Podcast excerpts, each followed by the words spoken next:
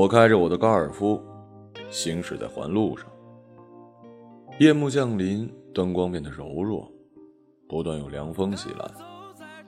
在这朦胧的夜色里，在路边等车的姑娘们，每一个看起来都柔美动人，远胜她们平时浓妆艳抹的样子。交通还是没有任何好转，我感到了烦躁。路上全是等着回家的人，大家缩在车子里排起了长队。我看到我的右侧，一位开着保时捷的女孩正对着企图加塞的黑色奥迪破口大骂。她可能是过于气愤了，探出头来朝着奥迪的屁股吐了口水，但风一吹，哼，正好落在自己的车头上。我顿时就觉得心情好了许多。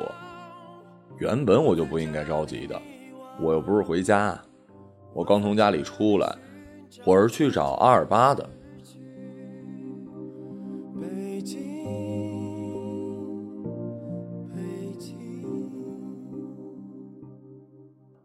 毕业那年，我和阿尔巴为了省房租，曾在一间十平米的卧室住了一年。一年后，我的女朋友毕业，我就搬去和她一起住了。我们刚开始呢，也是住在一间那样大的卧室，很快就换成了带独立卫生间的主卧。又过了一年，我们租下了一整套的一居室，虽然不大，但总算在这城市里有了自己的窝，不必再去理会每个月平摊水电时是否公平合理的烦恼了。而现在，我们在计划买房。但阿尔巴就一直住在那儿，没人比我更了解他。按说他不是那种一提起母校的校门就会泪流满面的人，可是毕业五年了，他竟然就一直住在那个离学校不到五百米的小区，没有搬过一次家。这就像他的生活一样，没有任何的改变，还是一个人住在十平米的卧室。每天挤同一辆公交去十几站开外的公司上班，做和刚刚毕业时区别不大的工作，难以想象这样的生活他重复了五年。要知道大学那会儿就属他最风光了，我们每次踢完球，他的女朋友依依就会来球场上找他上自习。那时候的阿尔巴，不管之前球场上表现的多糟糕，都会狐假虎威，带着招摇过市，神气的很。依依呢倒是很懂事儿，不像其他女生那样专门跑来看男朋友踢球。她总是等到快结束时，如果阿尔巴还在踢，她就站在场边等一会儿，安静的就像是一直在等最后一班回家的公交车。阿尔巴和依依高中就是同学了，高三时他们俩坐同桌。有一次他给他讲题，被依依的一串“为什么”问的没思路，就顺嘴说了。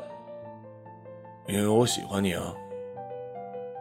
没想到这句无厘头的表白起到了奇效，依依当场就慌了，眼睛里一下子没了刚才问问题时的凌厉锋芒，像个逃兵似的四处闪躲，脸也唰一下子成了红番茄。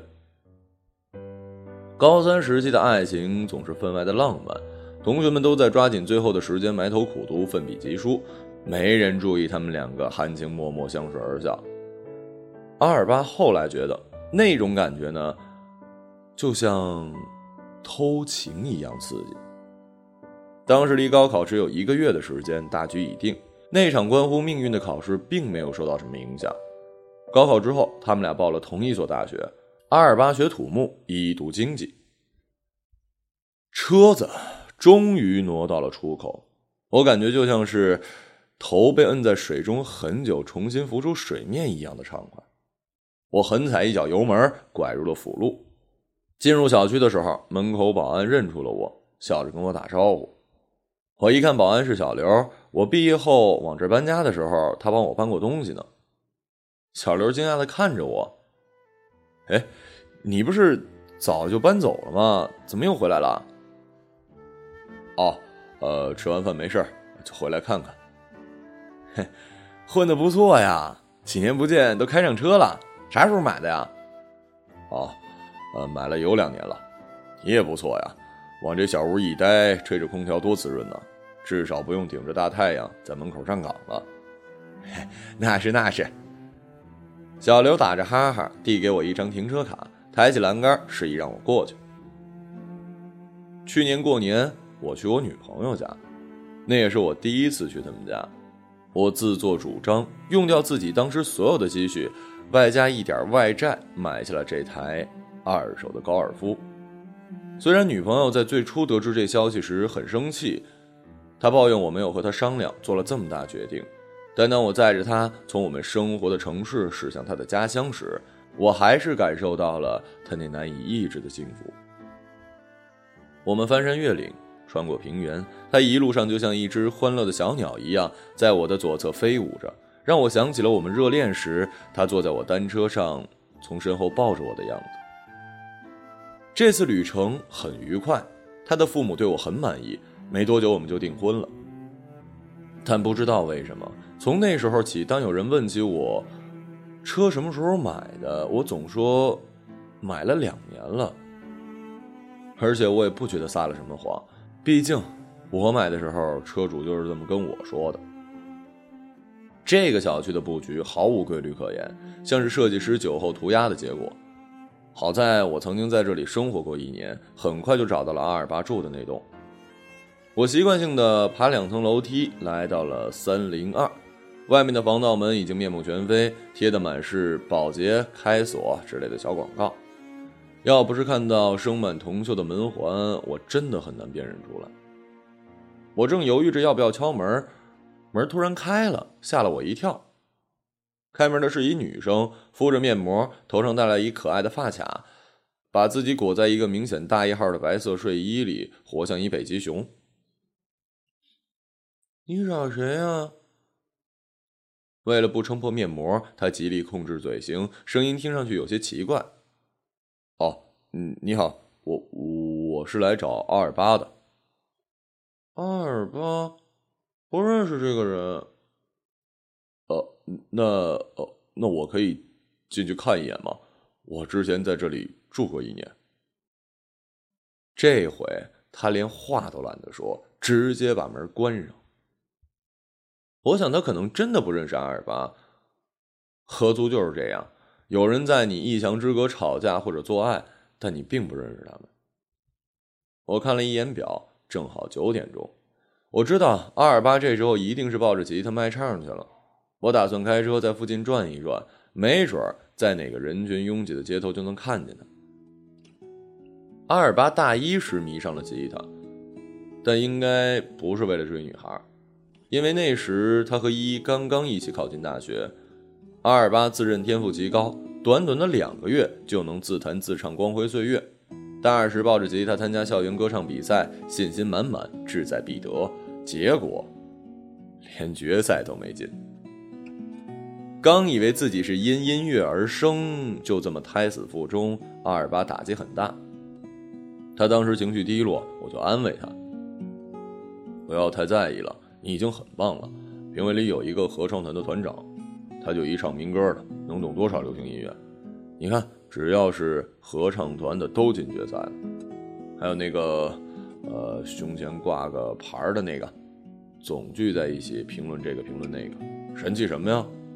既不唱歌又不主持，不就是维持秩序吗？以后能干什么呀？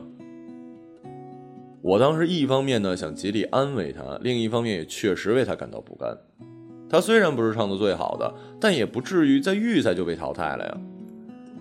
但在毕业工作之后，我就意识到了自己当年多么愚蠢。这个社会还没有进化到按能力排名的地步。如果你不认识什么人，没什么关系，还想取得成绩的话，你就要更好一点才行。而且我还难过的发现，那些不主持、不唱歌、只会维持秩序的人，后来。都成了大领导。那次比赛之后，阿尔巴就不再弹吉他了，他把吉他送给了一个学弟，从此专心致志的谈恋爱。但是爱情这东西呢，不是付出越多就一定会有好的结果，相反，它可能意味着，当有一天你失去它时，只会收获更大的痛苦。毕业之后，阿尔巴留在了这座城市工作，依依却出了国。但到现在，他也没说清楚，这到底是他们俩分手的原因呢，还是分手的结果呢？他说分开了就是分开了，没有什么为什么，能说出来的那都是借口。不过在毕业很长一段时间里，阿尔巴并没有表现出一个失恋者应有的痛苦，他似乎并未受到影响。相反，除了睡觉外，大部分时间他都比以前更要亢奋。他回学校踢球，拿着刚发的工资，吃遍了校园周围的所有馆子，凌晨三点钟还不回家，站在四下无人的街上放声高歌。那时候每次回学校，阿尔巴的眼睛就会发绿，不放过每一个迎面走来的女同学，嘴里还自带评论：“哎呀，真是一届不如一届呀。”他又曾很严肃地咨询我，像他这种情况怎么解决性需求的问题，是不是应该去约还是去嫖啊？我很认真地跟他分析，我说还是去约吧，嫖娼毕竟是违法的。他若有所思，点点头，最后买了一硬盘。周围的亲戚朋友都很热心地为他介绍对象，安排他相亲，在他们看来。他就像生活在水深火热中的资本主义国家的人民一样，是极需要拯救的。他倒也不拒绝，欣然前往。直到有一天，他回来后，把自己往床上一扔，摆成一大字儿，眼睛直勾地盯着天花板。原来前一段时间呢，有一个同学给他介绍了一个小一届的学妹，接触之后觉得小姑娘不错，他挺喜欢的。可当他编辑好短信准备表白时，却怎么也按不下发送键。你是怕被拒绝？不是，我是怕他答应。不知道为什么，我在准备发送的时候，脑海里总是闪过依依的样子。你知道，对一个人来说最大的打击是什么吗？就是有个人了解你的全部，却最终离开了你。我想，如果以后有人把阿尔巴写成传记的话，那么他失恋的元年应该是从这一天算起的。也就是那之后没多久，我搬离了那个地方，而阿尔巴则重新买了一把吉他。他还多次怂恿我也买一把，练习一下，将来去地下通道里唱歌。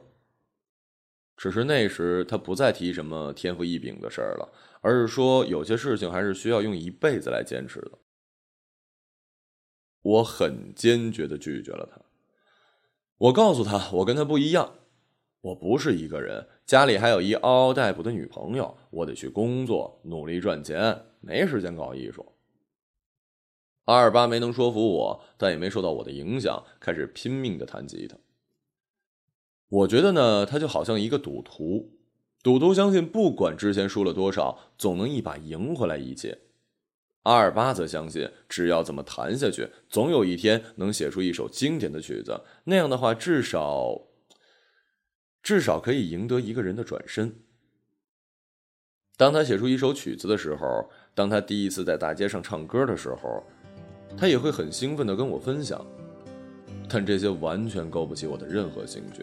我觉得他根本就是在逃避现实，拒绝成长。在我看来，男人拒绝成长，在这个时代就像是女人守贞洁一样，不合时宜。生活就像走路，有时候你就得勇敢的迈出第一步，第二步呢才会跟上。比如说我吧，我的女朋友不是一个物质的女人，她从来没有对我说过和她结婚就一定要有房有车之类的话。但自从我跟他在一起之后，我的脑子里想的就全是这些事儿。在一起四年之后，我从一个小职员做到了产品经理，薪水翻倍，有了一台车，买房列入计划，而他成为我的未婚妻，一切都在朝好的方向发展。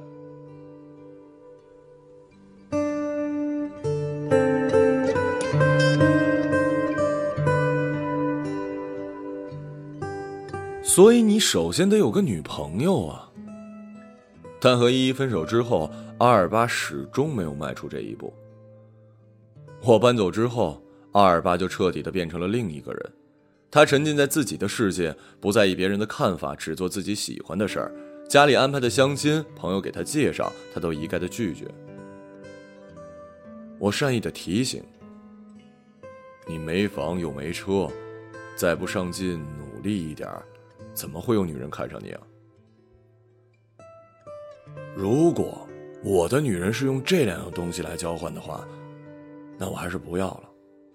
我知道他们看不上我，老实说，我也不太喜欢他们。除了两情相悦，没有比这更好的结局了。说实话，我很讨厌他这种愤世嫉俗的口吻。我并不是反对这句话，我只是觉得他至少得拥有了这两样东西之后，才有资格这样说呀。车转过好几个街区，都没有阿尔巴的身影，倒是看见了好几个街头艺人，他们抱着吉他，陶醉在自己的音乐里，唱的什么我一句也没听清。身前的琴盒满满全是钞票，我当时真应该听他的话，买把吉他来卖唱。这看起来是一个不错的副业呀。这是一座很大的城市，你只要别穿得太好，往那一站，身前放个容器，就会有人往里扔钱。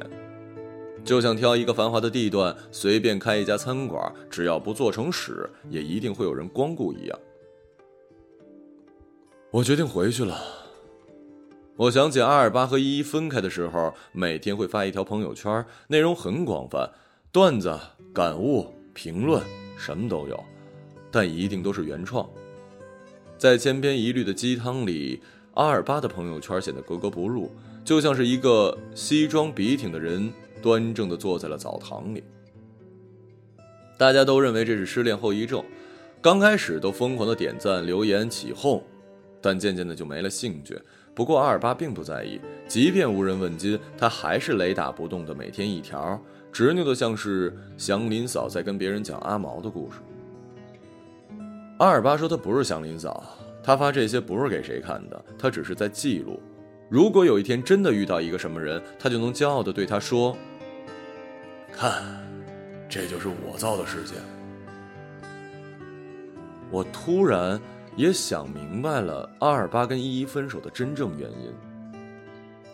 其实很简单，他不过就是被情敌抢走了女朋友，只是这个对手太过强大，换做其他人早已跪地求饶。可阿尔巴被打趴在地上，遍体鳞伤的时候，还在自不量力的还手。这个情敌就是这个世界。他和他似乎有着一种。不可调和的矛盾。已几近午夜，路上没有什么车了，我一路狂飙，很快来到我们家楼下。我住的地方离学校也没有多远。回到家里，女朋友已经入睡了，卧室的台灯还亮着。几个小时前，我和她正在吃饭，因为今年到底去谁家过年的问题产生了分歧，我便逃了出来。我们没有吵架。订婚之后就不再吵架了，但是分歧越来越多，每次都是以令人窒息的沉默结束。我不知道什么时候起，我觉得我们中间隔了一把刀，每次想抱得更紧的时候，却是伤得更深的时候。我给他轻轻掩了掩被子，关上台灯，走到阳台，点了一支烟，突然感到了无比的伤感。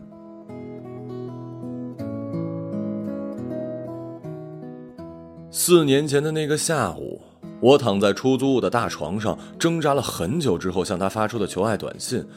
我当时就下定决心，如果能够在一起，就一定让他过上安稳的生活，绝对不能重蹈覆辙。我甚至给自己设立了明确的目标：五年内买房买车。于是我努力的赚钱，拼命的想要往上爬。我开始说言不由衷的话，毫无顾忌的拍领导马屁，训斥刚来的新人。我知道，我早已经变成了那个自己当初讨厌的人。但即便是这样，四年过去了，我就只买了一辆车，还是一辆二手的。我也没有想到，当初的热恋时，以为可以充满整个人生的激情，会退却的这么快。现在，唯一让我感到慰藉的就是。心中偶尔还会升起温暖，这种温暖是半夜回来看到门口放的一双拖鞋，是卧室里还亮着的台灯，但再也不是我第一次见到他时，他穿的那件格子衬衫了。或许，亲情就是爱情最好的结局了吧。那个晚上，我做了一个梦。我梦见我的婚礼。婚礼的策划叮嘱我不要紧张，就按照昨天彩排的时候那么演就行了。我点点头，走上台，看见台下黑压压一片，没有几个我认识的人。我紧张到手心冒汗。我看见我的女朋友已经站在台上，她比我还紧张，皱起眉，尴尬极了。我从来没有过像此刻这样强烈的想要保护她的欲望，可我却不知道怎么做。身旁的司仪突然问我：“你愿意娶身边的这位小姐为妻吗？无论她富裕或者贫穷，健康或者疾病，你都愿意和她永远在一起吗？”我是记得有这么一句词儿，但我突然就想不起下一句该接什么了。我看到司仪拼命的对我做口型，但我就是想不起来。我彻底慌了，大脑里一片空白。台下的观众开始起哄、吹口哨，有的还在鼓掌。我觉得我就要崩溃了，我迫不及待的想要逃离这里。我多么想再开着我那台二手的高尔夫去找阿尔巴呀！我想知道四年前的那个下午，躺在出租屋大床上做的另一种选择的我，是不是正过着我想要的那种生活？突然，人群中我看到了阿尔巴，他双手抱在胸前，朝我慵懒的笑着。他身旁还站着一个女孩，调皮的对我做着鬼脸我不顾一切的冲到他们面前，还没等我开口，阿尔巴就说。这是我女朋友。我看着女孩，莫名其妙的问了一句：“你喜欢她什么呀？”女孩用水晶般迷人的眼睛看着我。我喜欢你的朋友圈